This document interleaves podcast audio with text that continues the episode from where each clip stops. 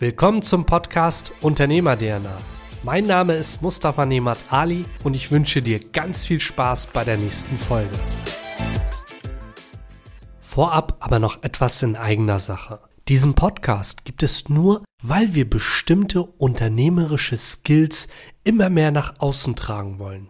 Unser Ziel ist es damit, so viele Menschen wie möglich zu erreichen. Tu uns und auch dir einen Riesengefallen und teile diese Folge mit Freunden und Bekannten. Damit kannst du auf bestimmte Inhalte des Podcasts aufmerksam machen und änderst unmittelbar dein Umfeld. Ja, liebe Leute, hallo und herzlich willkommen zu der heutigen Folge.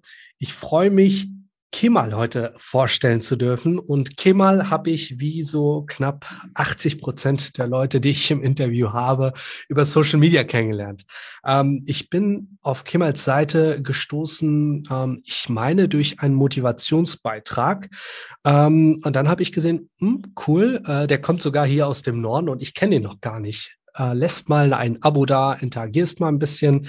Und dann hatte mich Kimmel, nachdem er sein Restaurant eröffnet hat, das La Paz, und ich liebe Tapas, ich muss ehrlicherweise gestehen, ich habe es noch nicht geschafft.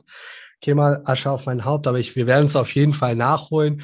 Ähm, und dann habe ich gesehen, gut, äh, der Mann hat mehrere Standbeine, ähm, ist unterwegs äh, im Unternehmertum und hat vor allem das Thema Startups für sich auf die Fahne geschrieben. Und das Thema ist einfach prädestiniert für unseren Podcast. Darum freue ich mich, dich heute begrüßen zu dürfen, lieber Kemal. Vielleicht stellst du dich mal ganz kurz für die Zuhörer vor, wer du bist und einen groben Überblick darüber, was du so machst. Ja, schön, dass ich dabei sein darf, Mustafa. Vielen Dank für die Einladung. Mein Name ist äh, Kemal, äh, wie schon erwähnt, bin 45, 44 noch, wird 45 und bin seit ich äh, 19 bin selbstständig habe nie studiert, äh, komme aus ganz normalen Migrantenfamilie, 70er Jahre, also sehr bescheiden aufgewachsen. Arm will ich es nicht sagen, aber halt eine, eine Ausländer-Street, so wie man das kennt. 90 Prozent waren Migranten. Entsprechend warst du halt in der Schule immer so ein bisschen der Außenseiter und äh, Selbstvertrauen war nicht da. Und ich glaube, ich, ich, ich wollte das alles, äh, den Erfolg, um das Ganze zu kompensieren. Und deswegen mhm. bin ich in die Großstadt von einer kleinen Stadt gezogen mit 19 und habe gesagt, okay, da kann ich äh, mehr reisen. Und was macht man halt, wenn man äh, nicht studiert hat und äh, doch erfolgreich sein will? Man geht in die Gastro, so, so Klassiker. so, wenn, wer nichts wird, wird, wird. Das ist ja nicht umsonst entstanden. Ja, da brauchst du halt kein Studium und nichts. Ne? Und äh, und ich wusste natürlich auch eins, ich möchte nicht meine Stunden verkaufen. Mhm. Also ich wusste schon, dass ich Unternehmer werden möchte, weil ich schnell gemerkt habe, dass ich gerne Dinge aufsetze und es mag, Dinge wachsen zu sehen. Aber so in, in der Tiefe mag ich das nicht, weil ich glaube, mhm. Vertrieb, Menschen fangen in Ideen entwickeln, Leute begeistern äh, und vor allem Probleme lösen, das waren so meine Stärken.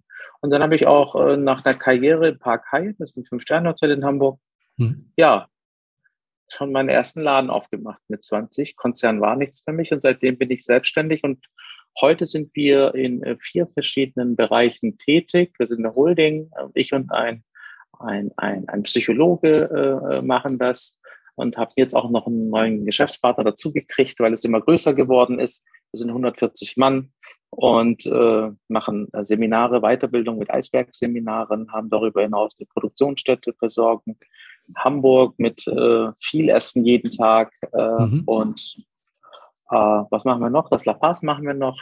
Dann haben wir noch Systemkonzepte für, für, für Firmen und dann mache ich noch meine Sache hier, eben meine Produkte. Das wird nicht langweilig. Weihnachtsmärkte machen wir noch. Also ich habe es immer so gemacht, dass ich gesagt habe, es muss das ganze Jahr über stabil laufen, dass ich keinen entlassen muss. So, weißt du? So, ich will meine Mannschaft halten, weil ich finde das immer blöd. Meine Mutter hat dann auch immer äh, manchmal den Job verloren oder mein Papa. Und das mhm. hat mir immer wehgetan. Ich habe gesagt, ich möchte das. Die Leute sollen sich verlassen können. Und äh, ja, und somit haben wir das halt so aufgebaut. Super, okay, cool. Das sind ja einige äh, Punkte, die du da aktuell angehst. Ähm, das ist ja wahrscheinlich auch peu à peu entstanden.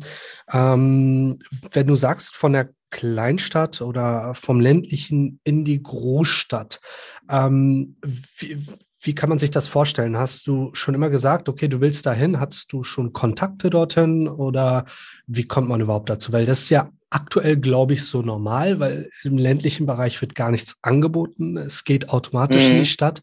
Ähm, aber ein paar Jahre vorher, wie war das da? Nee, also ich wusste, das ist zu klein und ich dachte, München und so, das ist zu nah an Süddeutschland, dann würde ich immer wieder kommen. Da habe ich zu meiner Mama gesagt, ich gehe ganz weit in den Norden, damit ich nicht immer am Wochenende zurückkomme und doch diese Gemütlichkeit, die Komfortzone bei euch weiter auslebe. Sagt sie, spinnst, du bist mein einziger Sohn. Bei uns Türken ist es ja auch immer so, ne? Der einzige Sohn verlässt das Haus mit 19. Meine Mutter und ich hatten eh eine ganz starke Verbindung. Und dann habe ich gesagt, Mama, ich muss, ich muss meinen Weg gehen und ich muss mich da selbstständig machen. Äh, und dann hat sie irgendwann am Sonntag gesagt, okay, ich kann dich nicht zurückhalten. Äh, ich möchte das auch nicht. Und dann habe ich meine Sachen gepackt und bin in Hamburg angekommen mit 400 Mark. Das war 1998. Hm? Dann habe ich mir da so ein Hostel gesucht und bin da angekommen. Dann waren da so Heroin-Junkies vor dem Hostel, weil es war, glaube ich, 15 Mark die Übernachtung. Dann bin ich in mein Zimmer, da stand ein Bett, ein Stuhl. Habe ich erstmal die ganze Nacht geweint, weil ich kannte auch niemanden. Und dann war ich wirklich, ich habe mich echt schlimm gefühlt. Aber äh, ja, es war auf jeden Fall für mich ein, ein Cut, der dann äh, ein, ein neues, ähm, eine neue Chancen für mich bereitgehalten hat und ich extrem gewachsen bin in der Zeit. Auch schon. Also schon nach dem Tag ging es direkt los äh, und ich war halt selbstständig in einer großen Stadt mit 19. Ich habe Schwäbisch gesprochen, äh, und, aber das war genau das Richtige. Wahnsinn, okay. Also ähm, schon in doppelter Hinsicht, glaube ich, ein krasser Start. Und wenn du das gemeistert hast, bist du, glaube ich, auch gut gewappnet für die Zukunft. Ähm, Kemal, du hast ja dann relativ früh mit der Selbstständigkeit angefangen. Mit 20, was genau hast du da aufgebaut? Ich war dann zwei Jahre im Hotel und dann habe mhm. ich gemerkt, Konzern ist nichts für mich und habe dann das La Paz äh, gekauft. Okay, also gab es damals schon das La Paz, ja? Genau, das gab es. Das war ein anderer Betreiber, das La Paz mhm. seit 40 Jahren. Und ich bin dann von Kneipe zu Kneipe rein äh, und habe gefragt, wollen sie verkaufen. Und irgendwann war ich hier an der Ecke ich kannte die Straße gar nicht, ich kannte mich ja nicht aus in den Stadtteilen in Hamburg. Und bin rein, habe gesagt, ich möchte Ihren Laden kaufen. Und zum Glück hat er dann, also der war nicht da, dann hat der Kellner meinen Namen genommen, meine Telefonnummer und dann kam auch nicht. Ich hatte auch schon vergessen, das La Paz wusste ich. Dann kam nach sechs Monaten ein Anruf. Ja, Sie haben hier mal einen Zettel. Also das ist das Leben ist so. Äh, deswegen äh, musst du einfach immer wieder Dinge tun. Äh, viele denken eben, boah, es bringt doch nichts, warum soll ich das jetzt machen? Mhm. So Zeitverschwendung. Nein. Es hat alles, das musst du alles machen. Und manchmal sind gerade die Dinge, die du nicht vermutest, führen zu Wegen, die deine Riesenchance sind. Weil wenn das La Paz nicht gewesen wäre, äh, wären wir heute niemals da oder ich da, wo ich jetzt bin, mhm. weil der Laden ist richtig abgegangen. So, damit konnte ich dann richtig, also wie gesagt, dann hat er angerufen, dann hat, haben wir sechs Monate verhandelt, dann hat, haben wir uns im Preis geangelt, äh, zusammen, haben wir gefunden, war utopisch war zu der Zeit, aber ich habe es dann irgendwie aufgetrieben, dann den Rest habe ich im Darlehen äh, Vereinbarung gemacht. Und dann habe ich erstmal sieben Jahre hinter der Bar gestanden, habe mhm. gearbeitet und äh, Geld gespart. Und dann habe ich gemerkt, äh, ich bin kein, kein Gastronom, der nur einen Laden führen mag. Und dann kam der nächste Schritt. Super.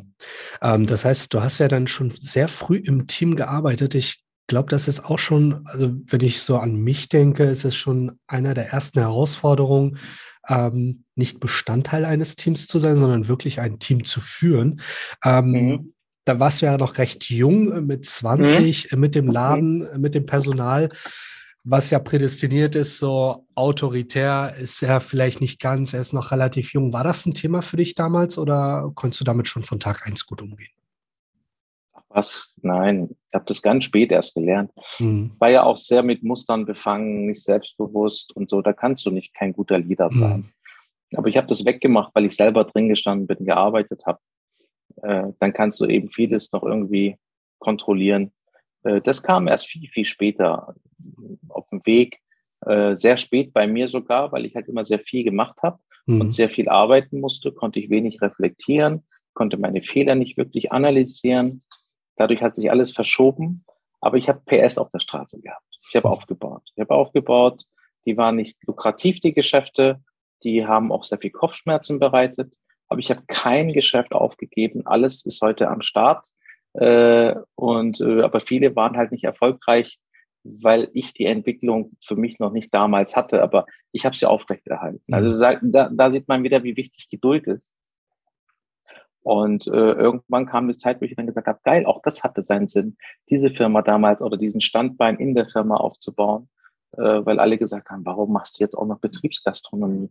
Dann habe ich gesagt, ja, das äh, ist irgendwann gut, wenn nämlich äh, die Business Caterings wenig sind, dann haben wir das tägliche Lunch und das, das lief aber nicht. Aber jetzt äh, bringt das alles so in der Summe ein sehr lukratives Geschäft mit sich. Und ich bin happy und immer noch in dem Alter, sage ich jetzt mal, wo ich es jetzt genießen kann. Und operativ mhm. bin ich kaum gar nicht mehr. Da ich bin frei, bin überall. Äh, ich trage die Verantwortung, aber ich mache jetzt nur noch das, was mir Spaß macht. Managen in, in Form von Menschen fühlen, Menschen einstellen, investieren äh, und äh, die Dinge voranschieben und gucken, dass es den Menschen, die an diesen Projekten arbeiten, gut geht.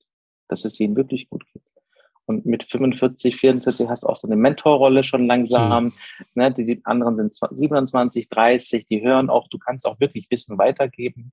Und ich meine jetzt nicht nur Wissen aus Büchern oder so. Ich kenne viele Trainer, Coaches, die, die, die merke ich, da merke ich sofort, sind auch in meinem Alter, aber ich merke, dass die keine Firmen aufgesetzt haben. Mhm. So, wenn du mal richtig Menschen auf deiner Payroll hast und musst jeden Monat mit Sozialabgaben für eine Person 3000 bezahlen und das mal 60 dann geht dir ganz anders der Arsch. Dann, dann schläfst du nicht, ja. ja du bist verantwortlich nicht nur für die Person, sondern die Person hat Kinder, die hat eine, Ehe, die hat eine Ehefrau oder einen Mann. Ähm, und und das, das, das äh, macht dich aber wirklich, wirklich reif. Du musst gucken, dass du nicht nur dich ernährst, sondern 50 Menschen mit. Ja, und investieren musst noch in neue Strukturen, Innovation, ja, Werbung, äh, neue Gerätschaften. Unser, unser, unser Business ist sehr kosten- äh, investitionsintensiv. Und ja, das waren katastrophale Zeiten und es ging 15 Jahre auf und ab, auf und ab, auf und ab. Ich hatte nie Geld. Ich hatte nie Geld. Ich musste immer mein Geld von meinem Mentor pumpen. Hm. Mal 30.000, mal 20.000. Und mit 35 war es zum ersten Mal so, dass ich siebenstellig auf dem Girokonto hatte. So, da habe ich gemerkt, es ist durch. Und danach kam der richtige Absturz. Und das steht alles hier in diesem Buch. Sehr stark, ja. Ähm, also echt eine krasse Geschichte. Und ich glaube, jeder, der sich da so ein bisschen mit beschäftigt, ist in der Tat gefangen in deiner Geschichte. Von daher jetzt schon ein kleiner äh, Trommelwirbel für das Buch, was online gegangen ist, vor zwei Tagen jetzt, vor ein paar Tagen, wenn ihr es hört. Ähm, auf Amazon zu finden. Aktueller Stand auf zwei Rubriken auf Platz eins. Einmal war das Führung und Personalmanagement und Punkt zwei, korrigiere mich, war Motivation und Management, meine ich. Motivation und Management. Ähm, Bestseller auf Platz eins. ähm, die zwei Bücher. Wir werden es euch auf jeden Fall mal verlinken, dass ihr über Amazon mal reinschauen könnt. Und ja, bestellt es euch auf jeden Fall gleich mal. Dann habt ihr passend zu dem Sound nochmal was zum Lesen, um dort ähm, zu wissen, worum es genau geht. Ja. Das war sehr schön aufgezeigt mit diesen Hochs und Tiefs. Ähm, ich bin seit 2014 irgendwie aktiv am Markt und ähm, 2014 habe ich ja erstmal gelernt, 2019 bin ich gestartet mit meiner Selbstständigkeit. Und wenn ich so zurückblicke, bin ich nach wie vor immer noch im Aufbau. Und es geht immer mal mhm. einen Monat hoch, einen Monat runter. Im Vertrieb ist es, glaube ich, normal. Für mich mhm. war eigentlich ganz früh klar, dass ich keine One-Man-Show machen will. Und deswegen muss ich gerade schön schmunzeln, weil ich habe das Thema Payroll aktuell bei drei Angestellten. Der Rest sind Vertriebspartner, die sind ähm, bei uns in der Branche mit Garantien unterfüttert, aber ansonsten spürst du sie nicht aktiv wie einen vollen Angestellten mit den Sozialversicherungsabgaben. Aber auch da merkst du es und ähm, das motiviert mich auch ganz anders, ähm, wenn du weißt, okay, im Hintergrund sind da wirklich Menschen, die von diesem Nettolohn abhängig sind, die davon leben und ihre Familien ernähren. Und ich glaube, das ist nochmal wirklich ein krasser Motivator an jeden Unternehmer, da nochmal was draufzulegen. Ja, ja, also ähm, das fängt ja nicht nur an mit den Finanzen, die Führung, die Schwankungen des Mitarbeiters, ja, mal sind sie gut drauf. Mhm. Dann stellst du Leute ein, weil du denkst, die passen, dann passen die nicht. Bring das, äh, das andere, äh, die Teammitglieder durcheinander, dann musst du den rausnehmen, musst einen neuen reinpacken. Das kostet auch immer äh, Mitarbeiter lernen, da sind sie noch nicht effektiv und dann gehen die nach drei Monaten. Also damit ist so viel äh, Mitarbeiter zeigen dir, es ist auch ein Spiegel, wo du dich noch entwickeln mhm. musst, wo du Schwächen hast. Ja, du lernst dann mit deinen Emotionen besser umzugehen, äh, manche Dinge nicht zu sehen. Ja, und deswegen ähm, finde ich das halt sehr fahrlässig, wenn Menschen rausgehen, was viele tun und sagen, hey, ich bringe dich dahin, ich bringe dich auf dahin, ich bringe dich auf eine Million, ich skaliere dich hoch. Äh, ich krieg einen Hals, ey, wenn ich sowas höre. Und ich höre das, ich gucke da auf Instagram und dann schalte ich da auch weg, weil ich denke mir, also wenn du etwas auf eine Million skalierst, dann, dann musst du auch Mitarbeiter haben, du musst Büroleute haben, du, mhm. da, da, fällt so viel Papierkram. Na, also klar. da sind so viele Prozesse, selbst wenn du äh, Dropshipping machst, trotzdem, du hast eine Buchhaltung, du hast so viele Dinge. Und äh, wenn jemand äh, so äh, geködert wird, aber noch null Erfahrung hat und du ihm nur das Oberflächliche beibringst, äh, dann neigen die eben ganz schnell Personal einzustellen, ohne zu wissen, wie sehen überhaupt die nächsten drei, sechs oder zwölf mhm. Monate aus. Wo habe ich Kurven, wo ich keinen Umsatz machen kann und wie überbrücke ich die und wann kommt die Steuer und wie viel muss ich dann ungefähr parat haben und dann sind die weg. Und äh, wenn du einmal so abschmierst, äh, Kopf auf den welchen, in welcher Branche du unterwegs bist. Aber dann kannst du auch schnell mal mit 150, 200k Schulden dastehen. Mhm. Und wie lange brauchst du als junger Mensch, um das zurückzuzahlen? Das kann sein, dass deine gesamte Zukunft äh, am Arsch ist, ja. Und davor bewahre ich jedem, der jetzt heute hier zuhört. Lasst euch wirklich nur von Leuten was sagen oder wenn ihr Mentoren sucht, die den Weg schon mal zumindest, wo ihr hin wollt, auf jeden Fall gegangen sind, weil die wissen halt, äh, was einen auch äh, erwartet, ja, und wie, mhm. wie die damit umgegangen sind. Dann hast du auch ein Feedback.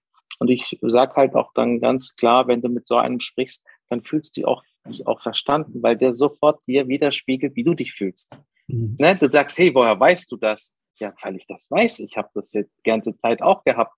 Und dann verbindest du, verbindest du dich auch eher mit so einem Menschen, der, der dich fühlt, ja?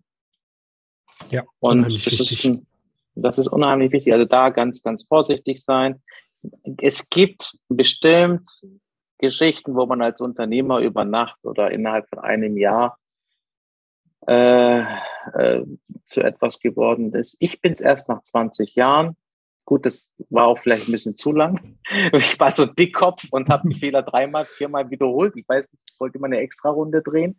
Es lag aber auch bei mir, ich war schwer depressiv durch den Stress. Mhm. Das hat mich sehr, sehr ausgebremst. Dadurch war ich keine verlässliche Größe für mein Umfeld. Also ich habe mir das Leben selber nicht so einfach gemacht, auch nicht äh, bewusst, sondern ich war halt krank. Ja, das ist eine Krankheit. Durch den Stress bin, bin ich depressiv geworden, durch viele Arbeiten. Ähm, und ich bin jetzt in meinem Alter, wenn ich in Hamburg schaue, so hm, zumindest so in meinem Umfeld bin ich schon ziemlich weit oben für das, was wir drehen. Mhm. Liegen um bei 10 Millionen, nicht ganz, aber fast, wenn kein Corona ist. Und das ist für ein mittelständisches Unternehmen, wenn man mit Null startet, schon eine ganze Menge. Und äh, das dauert. Das dauert. Menschen brauchen hm, ich, wir haben jetzt das Restaurant neu aufgemacht, das läuft. Wie oft ich sagen muss, die Lampe bitte um 18 Uhr anmachen, nicht vorher, nicht später. Das musst du teilweise acht bis zehn Mal wiederholen. So. Aber, aber gute Dinge, gute Dinge dauern halt. Und deswegen hm, habt Ziele, geht in die Umsetzung, aber bitte, bitte stresst euch nicht. Bleibt dran, geht auf dem Weg, sammelt das Ganze, protokolliert das Ganze, reflektiert sucht euch gute Menschen und dann geht es erstmal nur darum, das Produkt so gut zu machen, dass die Leute sagen, wow, das, das ist genau meins, das finde ich top. So, und, und das, das Problem des Gegenübers bestmöglich lösen und immer weiterentwickeln. Der Rest, der kommt dann, der kommt, wenn du weit, wenn, wenn du so weit bist, ja. Manchmal ist man auch nicht so weit für Erfolg. Äh, das, das ist auch dann so eine Fügung, die dann kommt, wenn du bereit bist. Ja. Auf jeden Fall. Ich hatte damals einen äh, Freund, der hatte immer gesagt, Mustafa, du hast Glück.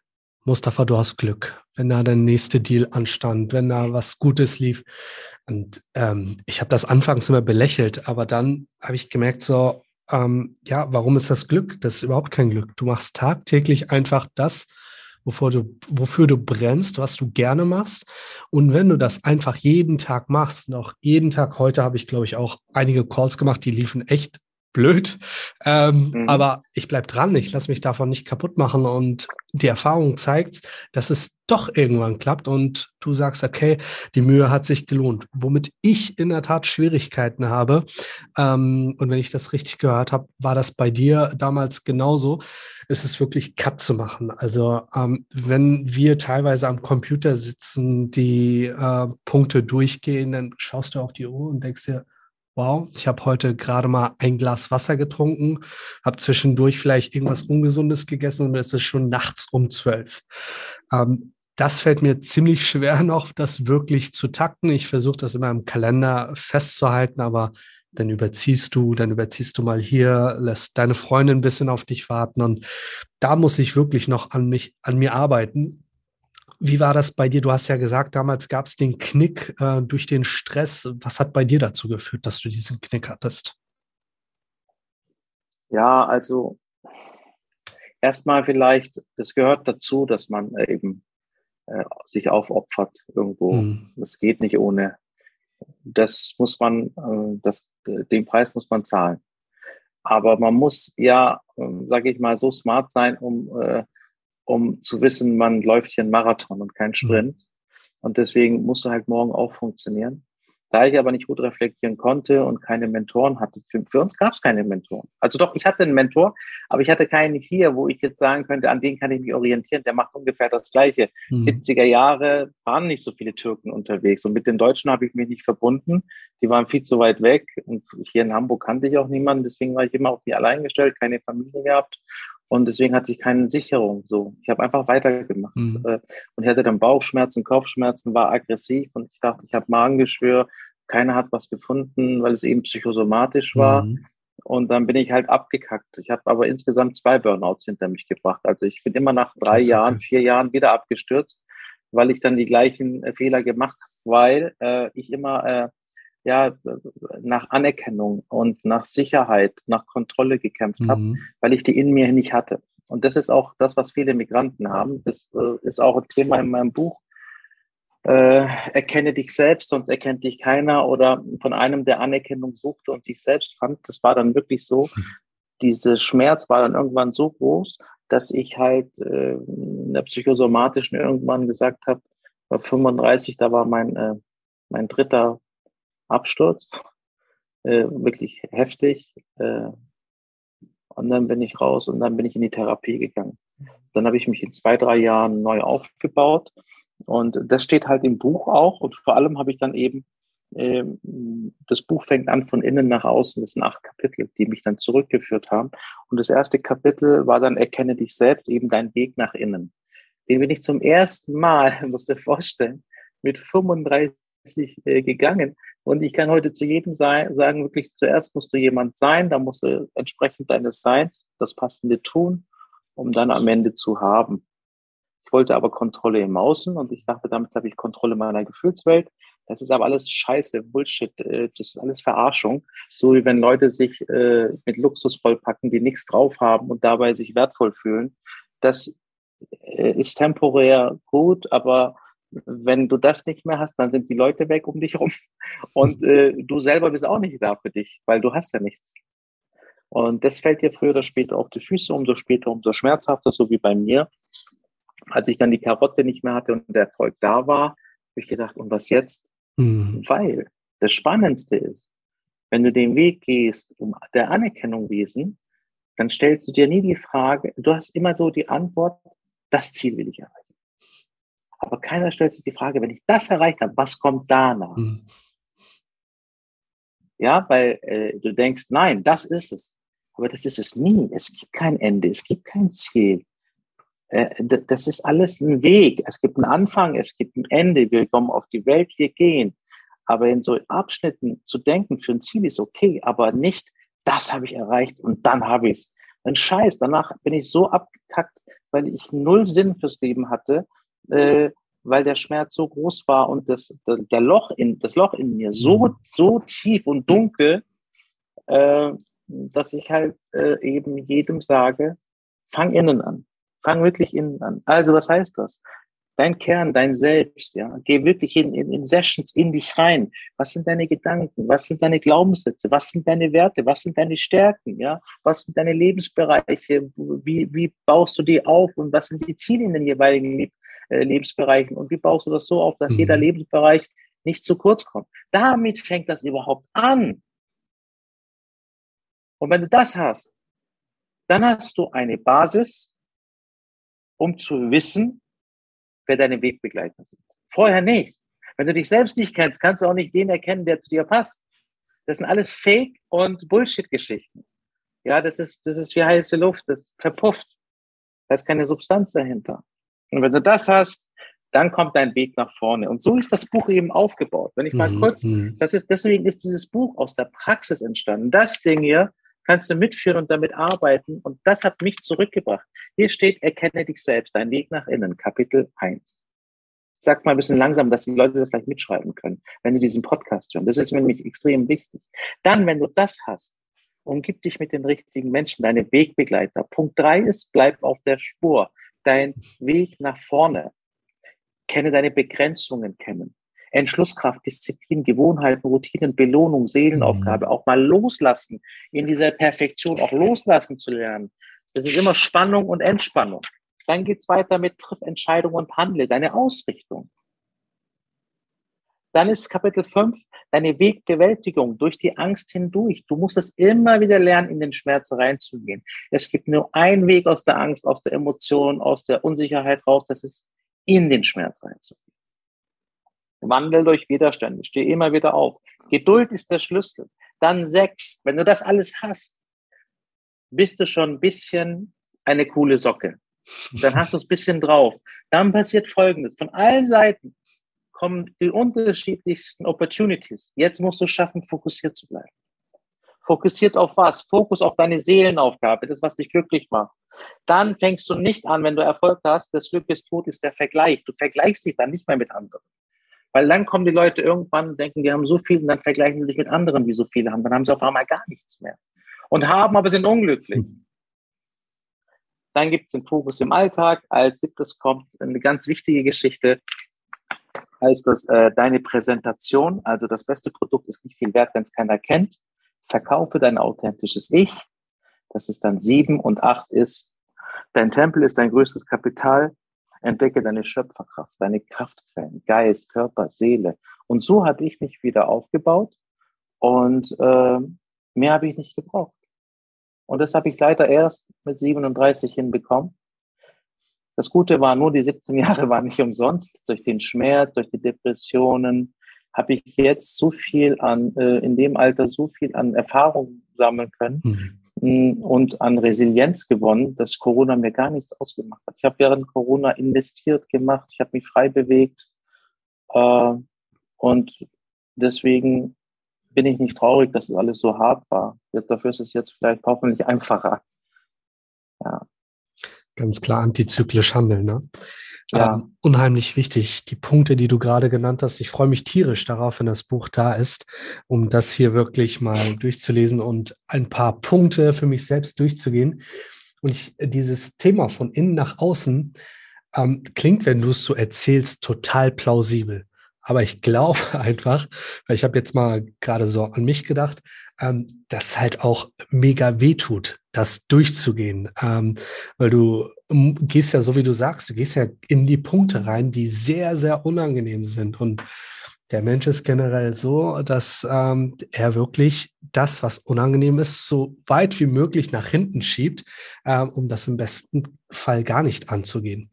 Und ich glaube, ähm, das ist wirklich ein Riesenpunkt, wenn man da wirklich für sich erkannt hat, ähm, im Innen glücklich zu werden und das dann nach außen zu tragen. Was kann ich denn da noch umschmeißen? Ne? Ja, das ist halt ein, ein Wechselspiel. Ne? Das ist über die Jahre, Monate gehst du immer nach außen, gehst nach innen, aber du mhm. hast immer die Verbindung zwischen beiden Welten. Das ist äh, nicht das eine oder das andere, sondern das würde auch nicht funktionieren. Aber zumindest äh, hast du für dich definiert, deine Werte kannst du in, in, in zehn Stunden, in zwei Tagen kannst du sie mhm. definieren. Deine Stärken findest du raus, steht alles im Buch, wie das geht. Äh, das ist kein großer Prozess, dann hast du das irgendwo stehen und wenn etwas entscheidest für dich, gehst du diese Punkte durch. Passt mhm. das zu meinen Werten, zu meinen Stärken? Kann ich damit glücklich werden? Zumindest äh, gibt es ja auch das Sprichwort, wenn du dein Warum kennst, erträgst du fast jedes Wie. Also dann bist du widerstandsfähiger, wenn es halt mal nicht gut läuft. Eine sehr smarte Herangehensweise. Ähm, du hattest ja jetzt das Thema Corona kurz erwähnt. Äh, ich hatte gerade vor kurzem eine Veranstaltung, da wurde drüber gesprochen. Jetzt werden wir ein bisschen politisch, nicht zu sehr. Ähm, was gerade wirtschaftlich passiert mit der Bewertung des Euros, dass so viele Förderungen rausgehen, ähm, dass die ganze Wirtschaft noch über Jahre diese Corona-Defizite spüren wird. Das ist jetzt viel auch in den Medien, was immer wieder präsentiert wird, wo Menschen muss man sich nichts vormachen. Negatives verkauft sich einfach gut. Das war schon immer so. Ähm, schon mehr Respekt haben, diesen Schritt in die Selbstständigkeit überhaupt zu wagen. Was würdest du neuen Gründern mit auf den Weg geben? Was sind die wichtigsten Punkte, wenn man wirklich in die Selbstständigkeit starten will?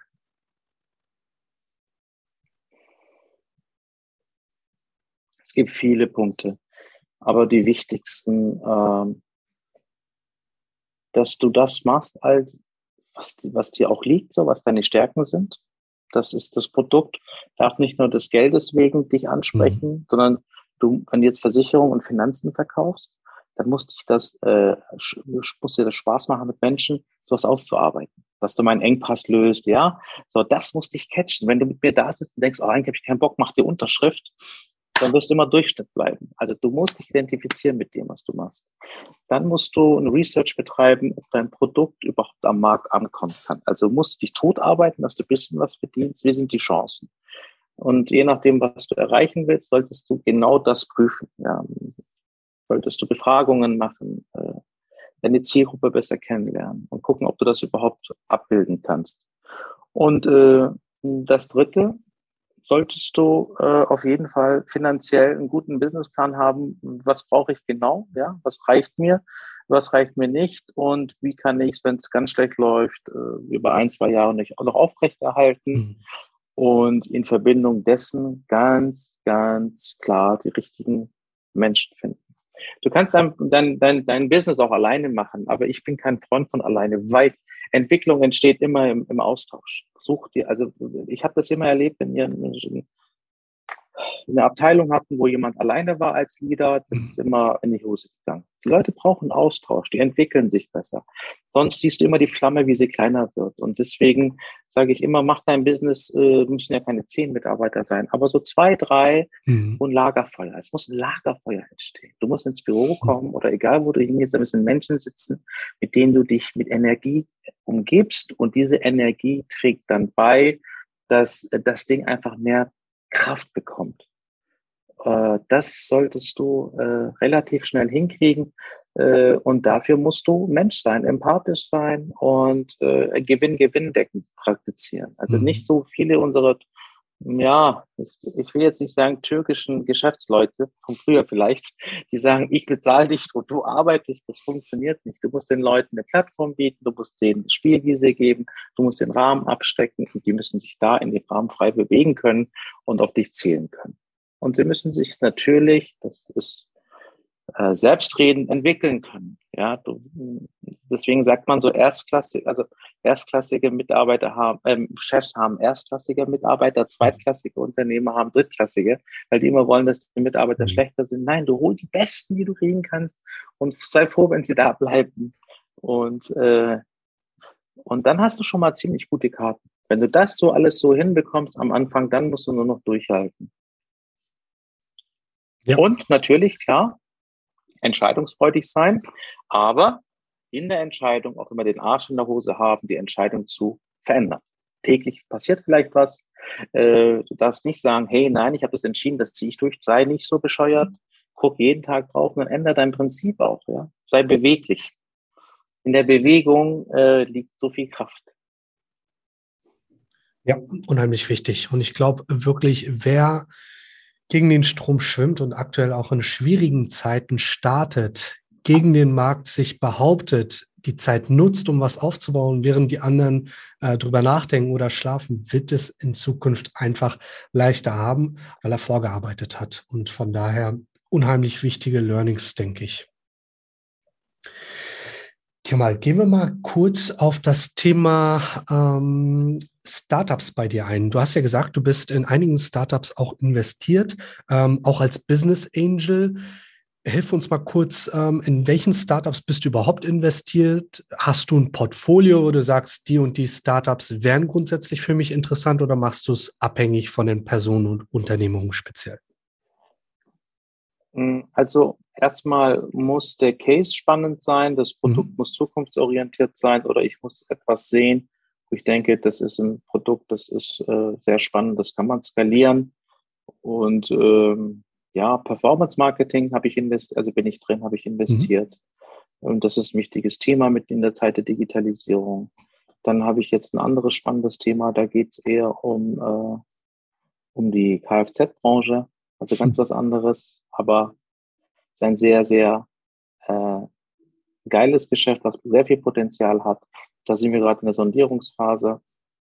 Dann investiere ich in meine Strukturen immer wieder. Ich kriege Anfragen hm, allerdings ist das so mit dem, äh, mit dem Business Angel ein Konzept, was ich Mitte letzten Jahres aufgesetzt habe. Mhm. ich gemerkt habe, da liegt so jetzt mein, mein, mein, mein Schwerpunkt. Äh, deswegen werde ich da nächstes Jahr nochmal noch mal stärker reingehen. Aber grundsätzlich ist natürlich, ich würde es begrüßen, äh, wenn das etwas wäre, was in der Foodbranche liegt, weil ich da mhm. äh, meinen größten, effektivsten Hebel habe, weil ich selber eben Produktionsstätten habe. Ich kann da natürlich mehr äh, mit 360 Grad performt, äh, mit Menschen in dem Company kann ich viel mehr bewegen und die Food-Industrie ist halt eine spannende Industrie und eine große Industrie, äh, wo man viele Möglichkeiten hat. Aber es kann eben auch Kfz oder äh, Performance Marketing sein. Alles, was mir Spaß macht. Und äh, was wichtig ist, ist, die Person muss zu mir passen. Mhm. Ich mag keine, äh, keine Arroganz, ich mag keine Hochnäsigkeit, ich mag Demut, ich mag aber auch Smartheit. Also äh, ich muss mich mit dem Menschen wohlfühlen und äh, er muss mich überzeugen. Und dann wäre ich bereit, auch natürlich zu investieren und meine Zeit auch vor allem dafür herzugeben, weil es macht mir halt super Spaß. Wenn mhm. was läuft, so klar, das entwickelt sich schön, aber das Schönste ist so die ersten drei Jahre, wenn es so richtig abgeht, so richtig hochgeht. Und dann muss man es halten und äh, ja, und das Halten ist dann auch nochmal eine andere Geschichte. da äh, musst du dann auch nochmal wirklich äh, hm, Beständigkeit bringen. Das ist nicht mhm. so ganz meine Stärke. Deswegen suche ich dann Leute, die die, die Beständigkeit lieben. Ja, das ist so, dass der, das sind die Developer. Es gibt den Founder, es gibt den Salesman, es gibt den Developer. Und die haben mal eine Umfrage gemacht, es waren auch so Studenten, die sind da richtig in der Tiefe. Welche Position ist jetzt die wichtigste? Und meistens sagen Sales. Mhm. Das ist aber, das ist der Founder. Weil Sales kannst du jemandem beibringen. Weil Sales machst du ne, machst einen Leitfaden, trainierst mit ihm das Produkt und Developer, äh, Kundenservice oder etwas aufrechterhalten. Da kannst du Leute, aber ein Finder, das kannst du nicht beibringen. Der bringt Energie mit, der bringt Ausstrahlung, der bringt Charisma, der bringt Spontanität, der kommt in den Raum und fängt die Leute. Also das ist so, deswegen sagt man immer, der Finder ist der wichtigste Mann. Ja, und das fand ich ganz spannend. Ich habe das äh, irgendwo mal auf YouTube, habe ich mir das angeguckt und ich kann das bestätigen. Äh, obwohl ich vorher vielleicht gesagt hätte, der Salesman. Aber nein, das ist es nicht. Fand ich. Also Feinde braucht man äh, in seinem Business. Und das ist so das, was ich gerne mache. Und Verkaufen, Abschluss sollen andere machen. So. Und das lebe ich jetzt in meinem Unternehmerdasein. Und das ist das Schöne. Das ist, ich habe 15 Jahre Dinge gemacht, die mir keinen Spaß gemacht haben, das, das, äh, das äh, Zweckes wegen, weil ich Erfolg haben wollte und Umsatz haben wollte. Aber dafür ich, kann ich jetzt das machen, was ich wirklich will Und das noch in meinem eigenen Unternehmen. Das heißt, umso größer der Preis, den du zahlst, umso schöner dann die Medaille, die du bekommst. Mhm. Du darfst natürlich nicht in die falsche Richtung laufen. Es bringt nichts, die Leiter schnell hochzulaufen, wenn die Leiter an der falschen Wand ist. So, das meine ich nicht, aber hab keine Angst vor Arbeit, vor Druck, vor langen Nächten. Äh, du bist immer noch besser dran, wenn du dann mit 50 irgendwo im Boardroom in deiner Villa liegst und die anderen arbeiten immer noch zwei Schichten. Also das kommt, das, das gleicht sich aus, das ist Karma. Das, äh, solange du gut als Mensch gut bist, keinem etwas Böses tust und dein Geld ehrlich verdienst und mit Menschen respektvoll ehrlich umgehst, wird das dich immer treffen, dass du, dass dir das ausbezahlt wird. Auf jeden Fall. Schöner Abschluss. Vielleicht auch nochmal an den ein oder anderen Zuhörer. Ähm, es hören ja doch einige Unternehmer und auch Startups gerade zu. Ähm, einige smarte Ideen sind tatsächlich schon dabei gewesen. Wenn eure Idee so weit ist, dass ihr die gerne mal präsentieren wollt, geht einfach mal auf Kemal zu, pitcht das mal kurz an, wenn es zeitlich passt. Und ähm, wenn Kemal sagt, okay, das passt, ähm, kommt ihr ja vielleicht auch ins Geschäft.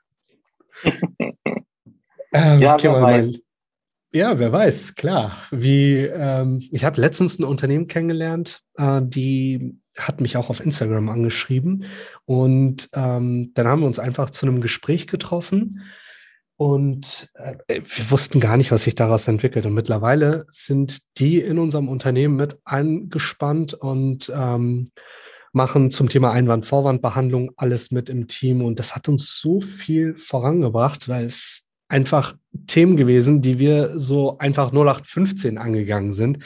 Und da, das brauche ich dir nicht erklären. Da hast du so viel Luft noch nach oben, die Dinge zu optimieren, wirklich aktiv zuzuhören. Was sagt der Kunde da überhaupt? Und daraus ja. ähm, den Bedarf erst zu erkennen und nicht nach deiner Schablone einfach durchzugehen. Weil das ist zugegeben ähm, im Vertrieb noch ein Riesenthema Klar mhm. sollst du deinen Leitfaden haben. Du musst auch wissen, wie du Einwand-Vorwand-Behandlung machst. Aber es darf halt nicht so wirken, als wenn du es irgendwie abliest. Und ich weiß gar nicht, wo ich das her hatte, aber irgendjemand hatte auch gesagt, die erfolgreichsten Schauspieler, jeder hat sein Drehbuch. Und merkst du, dass die irgendwas ablesen? Nein, die machen es halt so gut, dass du nichts mitkriegst. Und genauso muss es sein. Es soll jetzt nicht alles geschauspielert sein, aber du musst dich einfach in Rollen hineinversetzen können. Und ähm, ich glaube, das ist ziemlich wichtig. Ja, das machen ja auch alle Speaker. Die haben ja hm. ihre Speech nicht spontan. Das ist alles auswendig gelernt. Tobias Beck und alle, wie sie heißen, die haben ja alle ein Skript, nachdem sie guck dir die YouTube-Videos an, das sind setzweise immer die gleichen Sätze. Ich bin selber aufgewöhnt. Da ist ein Repertoire von 40 mhm. Und dann spielst du das ab und das ist auch okay. Ich finde halt nur, Leitfaden soll nicht bedeuten, mehr zu reden als dein Gegenüber. Wenn du Vertriebler bist, dann sollst du 30 Prozent maximal reden und den Rest äh, fragst du die Fragen, sodass der Kunde am Ende mehr weiß, was er wirklich braucht, als vor dir. Darum Sehr wichtig. Halt, ne? Absolut. Kemal, mein Lieber, es war mir ein Fest. Ich glaube, äh, wir haben viel zu wenig geredet bei dem ganzen Thema. Wir wollen den Rahmen auch nicht zu sehr überstrapazieren. Ja, hat sehr viel Spaß gemacht. Dito kann ich nur zurückgeben. Ich glaube, sehr viele Learnings, die man sich hier rausziehen kann. Ähm, wärmste Empfehlung an das Buch. Ähm, bestellt es euch einfach mal. Hinterlasst gerne ein Feedback auf Social Media. Schreibt gerne durch, wenn ihr noch Fragen, Wünsche oder Anregungen habt. Und dann würde ich vorschlagen, Kemal, ähm, dass wir gerne im Kontakt bleiben und äh, demnächst gerne. vielleicht zu einem neuen Thema sprechen. Jederzeit. Ich freue mich. Es war sehr angenehm. Und äh, ja, ich wünsche dir vor allem, dass es ganz wirklich vom Herzen äh, ganz viel Glück auf deinem Weg und äh, dass du weiter an den Dingen, die du angefangen hast und den Menschen hiermit auch mit dieser Plattform so Mehrwert gibst, dranbleibst. Das ist was sehr Wertvolles. Vielen lieben Dank, Kemal. Danke dir auch. Wenn dir dieser Podcast gefallen hat, dann vernetz dich gerne auf Instagram, Facebook oder LinkedIn mit mir. Folgt mir auf Spotify, um keine weitere Folge zu verpassen und hinterlass mir gerne eine 5-Sterne-Bewertung auf iTunes, damit noch mehr Menschen diesen Podcast hören.